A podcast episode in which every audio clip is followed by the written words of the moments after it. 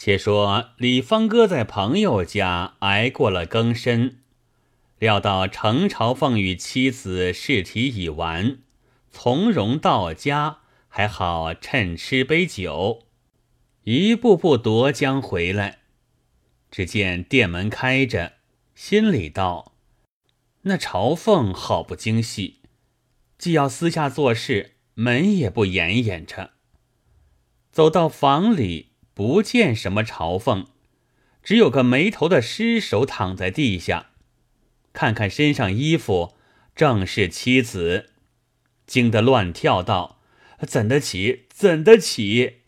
一头哭，一头想到：“我妻子已是肯的，有什么言语冲撞了他，便把来杀了，须与他讨命去。”连忙把家里收拾干净了，锁上了门。竟奔到程朝凤家敲门。程朝凤不知好歹，听的是李方哥声音，正要问他个端地，慌忙开出门来。李方哥一把扭住道：“你干的好事，为何把我妻子杀了？”程朝凤道：“我到你家里，并不见一人，只见你妻子已杀倒在地。”怎说是我杀了？李方哥道：“不是你是谁？”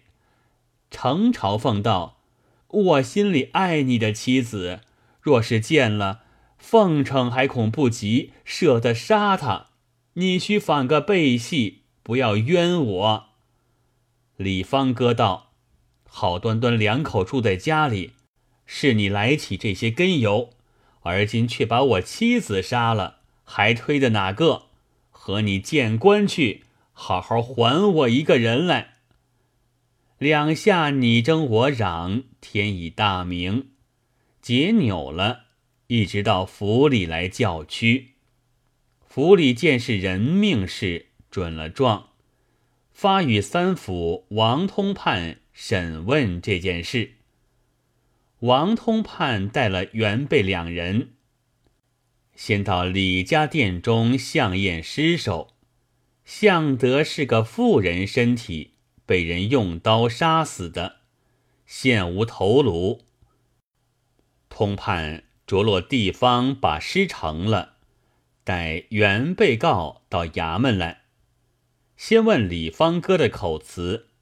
李方哥道：“小人李方，妻陈氏，是开酒店度日的。”是这程某看上了小人妻子，趁小人不在，以买酒为由来强奸他。想是小人妻子不肯，他就杀死了。通判问程某如何说？程朝奉道：“李方夫妻卖酒，小人是他的属主顾。李方昨日来请小人去吃酒。”小人因有事去的迟了些，到他家里不见李芳，只见他妻子不知被何人杀死在房。小人慌忙走了家来，与小人并无相干。通判道：“他说你以买酒为由去强奸他，你又说是他请你到家，他既请你，是主人了。”为何他反不在家？还是你去强奸是真了？程朝凤道：“委实是他来请小人，小人才去的。当面在这里，老爷问他，他须赖不过。”李芳道：“请是小人请他的，小人未到家，他先去强奸杀了人了。”王通判道。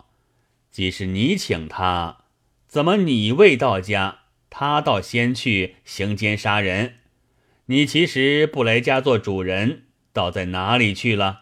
其间必有隐情。取夹棍来，每人一夹棍，只得多把实情来说了。李方哥道：“其实程某看上了小人妻子，许了小人银两。”要与妻子同吃酒，小人贪利，不和许允，请他吃酒是真，小人怕他碍眼，只得躲过片时，后边到家，不想妻子被他杀死在地，他逃在家里去了。常朝奉道：“呃，小人喜欢他妻子，要迎勾他是真。他已自徐允小人吃酒了，小人为什么反要杀他？其实到他家时，妻子已不知为何杀死了。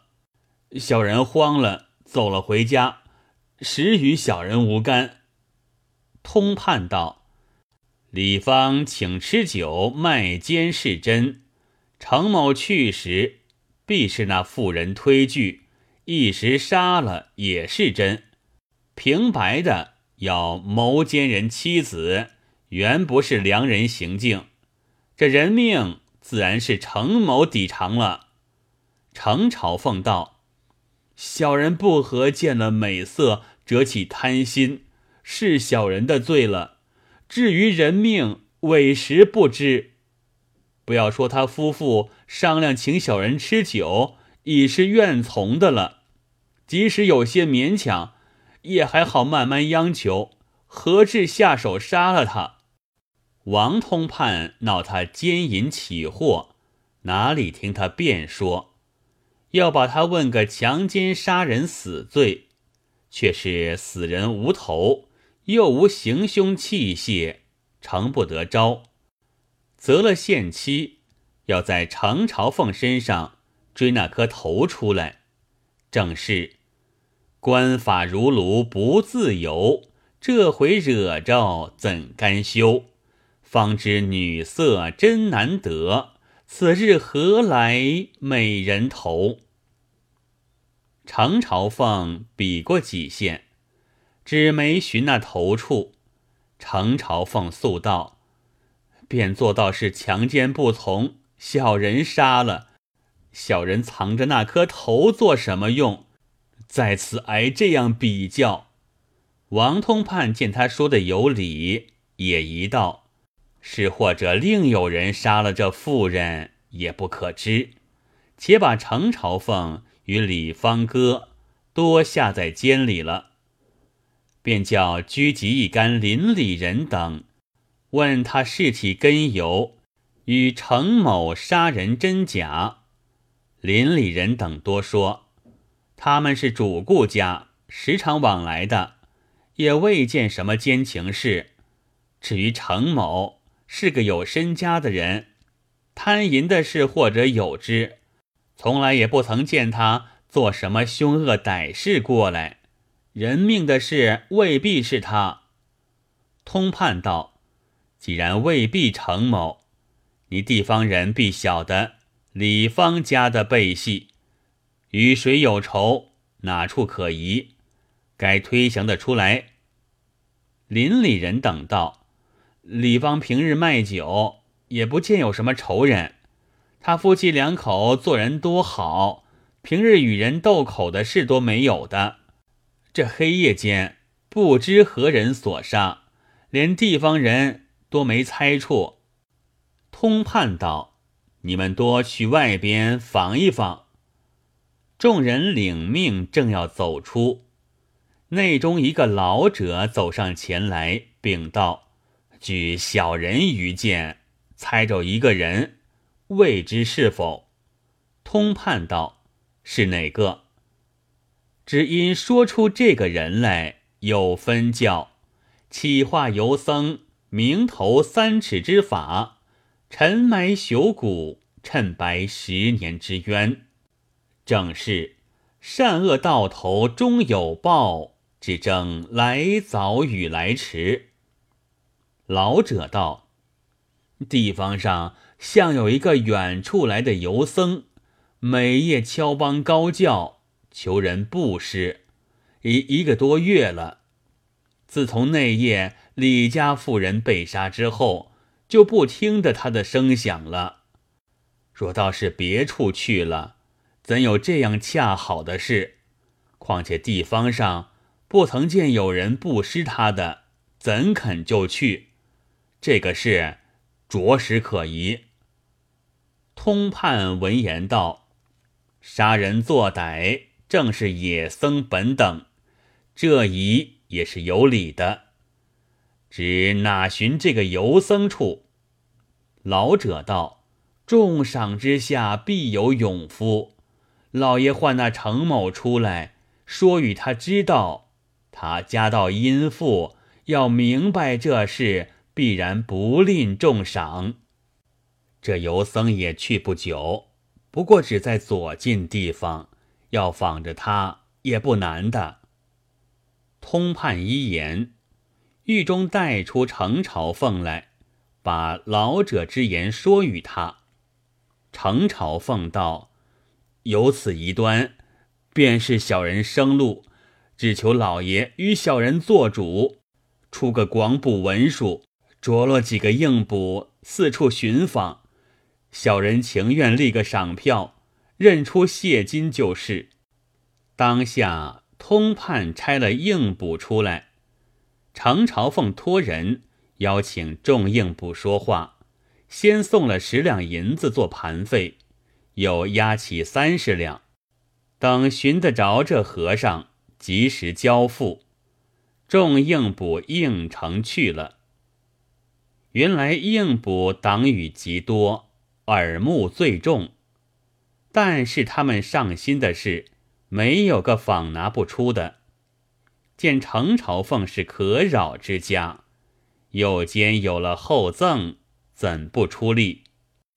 不上一年，已访得这教业僧人，在宁国府地方起话，夜夜街上叫了转来，投在一个古庙里宿歇。众应捕带了一个地方人，认得面貌是真，正是在盐子镇教业的了。众应捕商量道：“人便是这个人了，不知杀人的是他不是他，就是他了，没个凭据也不好拿的他，只可智取。算计去寻了一件妇人衣服。”把一个少年些的应捕打扮起来，装作妇人模样，一同众人埋伏在一个林子内，使街上回到古庙必经之地，守至更深。果然，这僧人教业转来，签了帮，正自独行。林子里假作了妇人，低声叫道。和尚，还我头来！初时一声，那僧人已吃了一惊，立定了脚。昏黑之中，隐隐见是个穿红的妇人，心上虚怯不过了。只听得一声不了，又叫：“和尚，还我头来！”连叫不止。那僧人慌了，颤笃笃的道：“投在你家上三家铺架上不是？休要来缠我！”众人听罢，情知杀人事已实，呼哨一声，众应捕一齐钻出，把个和尚捆住，道：“这贼秃，你严子镇杀了人，还躲在这里吗？”先是一顿下马威打软了，然后借到府里来。通判问应捕如何拿得着他，应捕把假装妇人吓他，他说出真情才擒住他的话，禀白明了。带过僧人来，僧人明知事已露出，混赖不过，只得认道。委实杀了妇人是敌。通判道：“他与你有什么冤仇？杀了他。”僧人道：“并无冤仇，只因那晚教夜经过这家门首，见店门不关，挨身进去，只指望偷盗些什么，不晓得灯烛明亮，一个美貌的妇人盛装站立在床边。”看见了，不由得心里不动火，抱住裘坚，他抵死不肯，一时兴起，拔出戒刀来杀了，提了头就走。走将出来才想到要那头做什么，其实把来挂在上三家铺架上了，只是恨他那不肯出了这口气，当时连夜走脱此地，而而今被拿住，是应得偿他命的，别无他话。通判就出票去，提那上三家铺上人来，问道：“和尚招出人头在铺架上，而今哪里去了？”铺上人道：“当时实有一个人头挂在架上，天明时见了，因恐怕金冠受累，悄悄将来，一上前去十来家，赵大门首一棵树上挂着。”以后不知怎么样了。通判差人押了这三家铺人来提赵大道官。赵大道，小人那日早起，果然见树上挂着一颗人头，心中惊惧，思要守官，诚恐官司牵累，当下巧的拿到家中，埋在后园了。通判道。而今现在那里吗？赵大道，小人其实就怕后面或有是非，要留作证件。埋处把一棵小草树系认着的，怎么不现在？通判道，只怕其间有诈伪，须得我亲自去取验。通判及时打轿，抬到赵大家里，叫赵大在前引路。引至后园中，赵大指着一处道：“嗯，在这底下。”通判叫从人掘将下去，刚把的土开，只见一颗人头连泥带土，咕噜噜滚将出来。众人发声喊道：“在这里了！”通判道：“这妇人的尸首，今日方得完全。”从人把泥土拂去，仔细一看，惊道：“可有古怪？这妇人怎生是有资须的？”送上通判看时，但见这颗人头，双眸紧闭，一口牢关，颈子上也是刀刃之伤，嘴边却有虚然之腹。早难道骷髅能作怪？致令得男女会差池，王通判惊道：“这分明是一个男子的头，不是那妇人的了。这头又出现的作怪，其中必有蹊跷。”喝道：“把赵大锁了。”寻那赵大时，先前看见觉着人头不是妇人的，已自往外跑了。王通判就走出赵大前边屋里，叫抬张桌做工作做了，待那赵大的家属过来，且问这颗人头的事。赵大妻子一时难以知无，只得实招道：十年前，赵大曾有个仇人姓马，被赵大杀了，带着头来埋在这里的。通判道：“是才赵大在此，而今躲在哪里了？”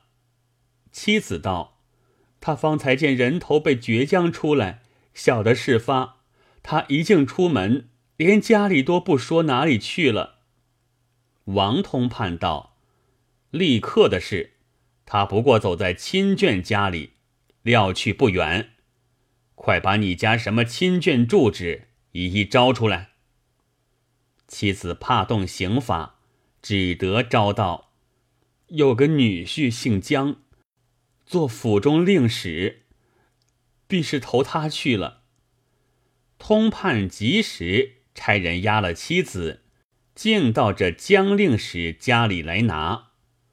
通判坐在赵大家里立等回话，果然瓮中捉鳖，手到拿来。且说江令史是衙门中人，晓得厉害，见丈人赵大急急忙忙走到家来说道：“是杀人事发，私要藏币。令时恐怕累及身家，不敢应承，劝他往别处逃走。赵大一时未有去向，心里不决，正踌躇间，公差已押着妻子来要人呢。江令时此时火到身上，且自图灭息。不好隐瞒，只得付与公差。仍带到赵大自己家里来。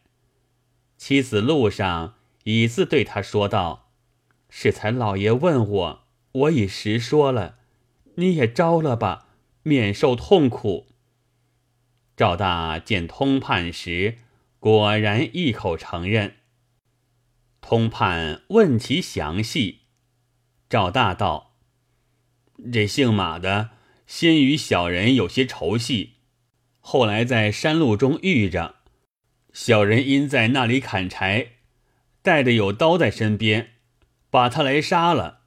恐怕有人认得，一时传遍，这事就露出来，所以既剥了他的衣服，就割下头来藏在家里，把衣服烧了，头埋在园中。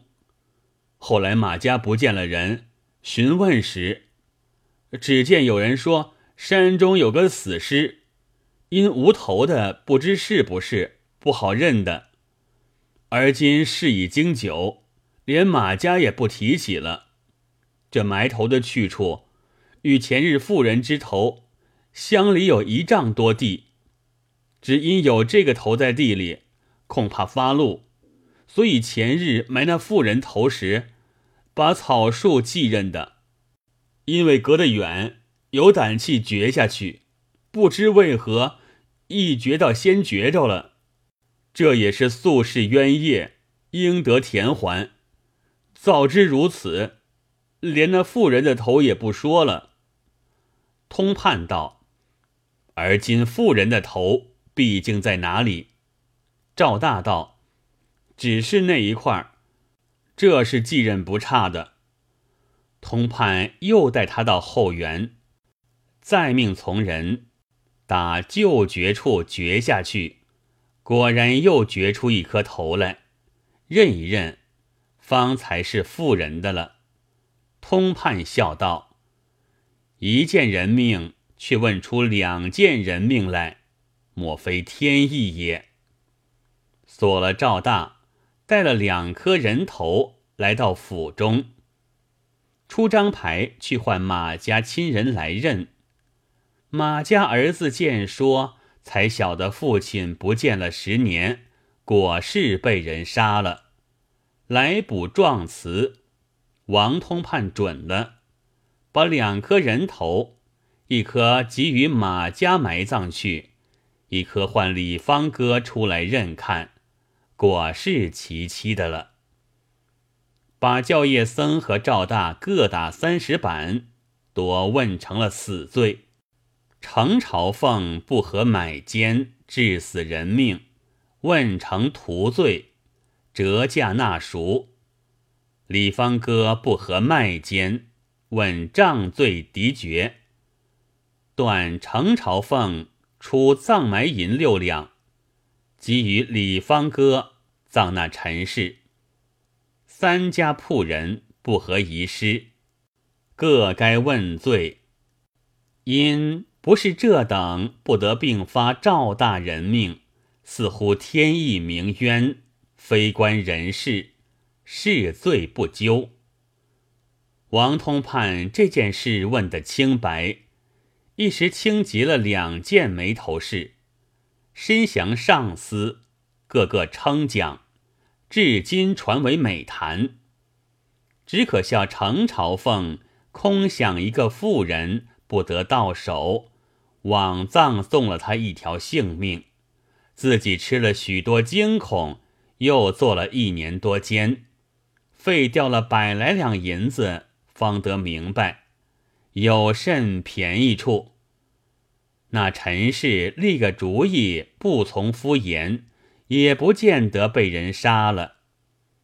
至于因此一事，那赵大久无对证的人命一并发觉，越见得天心巧处，可见七心是做不得一些的。有诗为证：“野容会吟从古语，会见金夫不自主。称商以字不有功，何怪其宠那人武？笔侠者徒自强暴，将此头颅向何许？幽渊欲积十余年，笔触有头欲出土。”